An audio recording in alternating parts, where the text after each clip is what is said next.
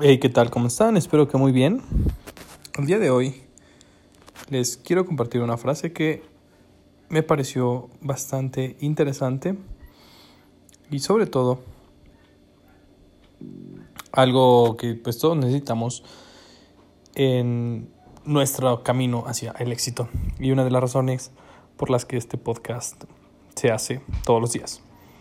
Y dice así, tu liderazgo aumentará o se irá abajo con base en tu habilidad de comunicar. Esta frase es tomada de una página que se llama Desde el mapa de viajes. ¿Qué tanto saben ustedes transmitir sus ideas y qué tanto son eficientes en que los demás comprendan sus puntos de vista o de opinión? Considero que de esta forma es una de las principales herramientas que se tienen a la hora de negociar y a la hora de vender. Y puesto que todos estamos vendiendo, inclusive nuestra imagen todos los días, es de vital importancia poder comunicarnos de manera eficiente. ¿Qué piensan ustedes? ¿Cuáles son las habilidades que ustedes más cultivan dentro de su acervo? ¿Qué son para ustedes los fundamentales en este su camino al éxito? Déjenme sus opiniones en mi Instagram, arroba saulbars19.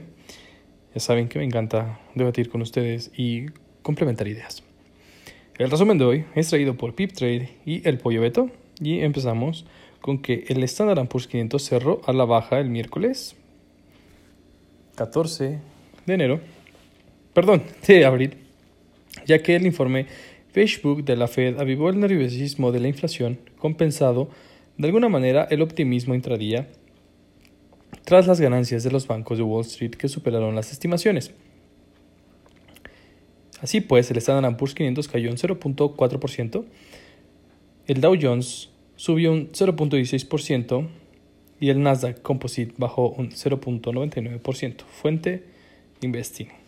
El peso mexicano se apreció marginalmente frente al dólar estadounidense este miércoles, dado que la divisa local, el peso mexicano, avanzó por tercera jornada consecutiva, apoyado por un debilitamiento en el billete verde y una baja en las tasas de los bonos del Tesoro. Fuente El Economista. La Bolsa Mexicana de Valores terminó con ganancias las operaciones del miércoles, así pues la plaza accionaria anotó su segundo avance consecutivo impulsada por los títulos de Grupo Televisa Unit, que vivieron su mejor jornada desde julio de 1999, tras el anuncio de que combinará la mayor parte de su contenido con Univision. Fuente El Economista. Goldman Sachs gana 6.836 millones de dólares en primer trimestre de 2021, o sea, un 464%.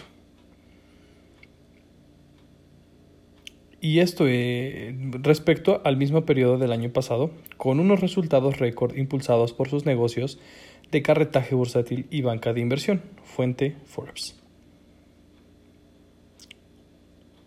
Noticias internacionales. Los funcionarios de salud de Estados Unidos recomendaron suspender el uso de la vacuna contra el COVID-19 de Johnson Johnson por las preocupaciones en torno a los efectos secundarios de casos escasos y graves de trombos.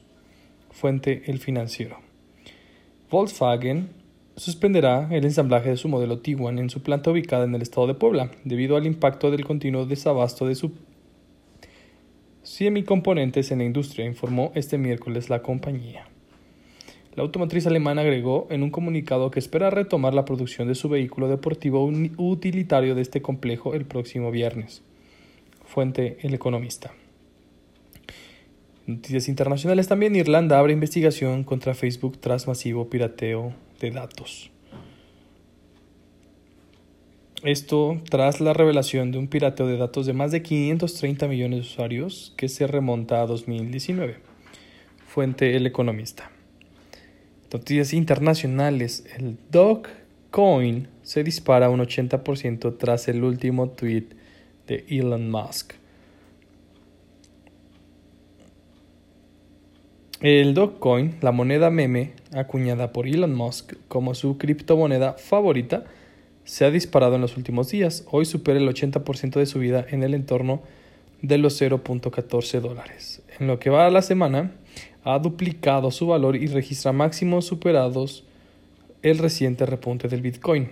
El último tuit de Elon Musk muestra un GIF de un Shiba Inu, el perro en el que se basa Dogecoin, con una gran sonrisa. Fuente Investing. El día de hoy, la Bolsa Mexicana de Valores, el IPC, cerró con 1.74% de ganancia y el Colcap con una ganancia de 0.54%. Espero que tengan un excelente día, que sus inversiones, pero sobre todo la información que tengan sea la base de todo lo que ustedes estén a punto de mejorar, invertir o retomar. Y así pues, nos escuchamos mañana.